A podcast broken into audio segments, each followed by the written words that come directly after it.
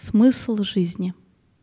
Если мы согласны с тем, что находимся в эволюционном потоке, тогда каждое обстоятельство должно быть полезным для нас.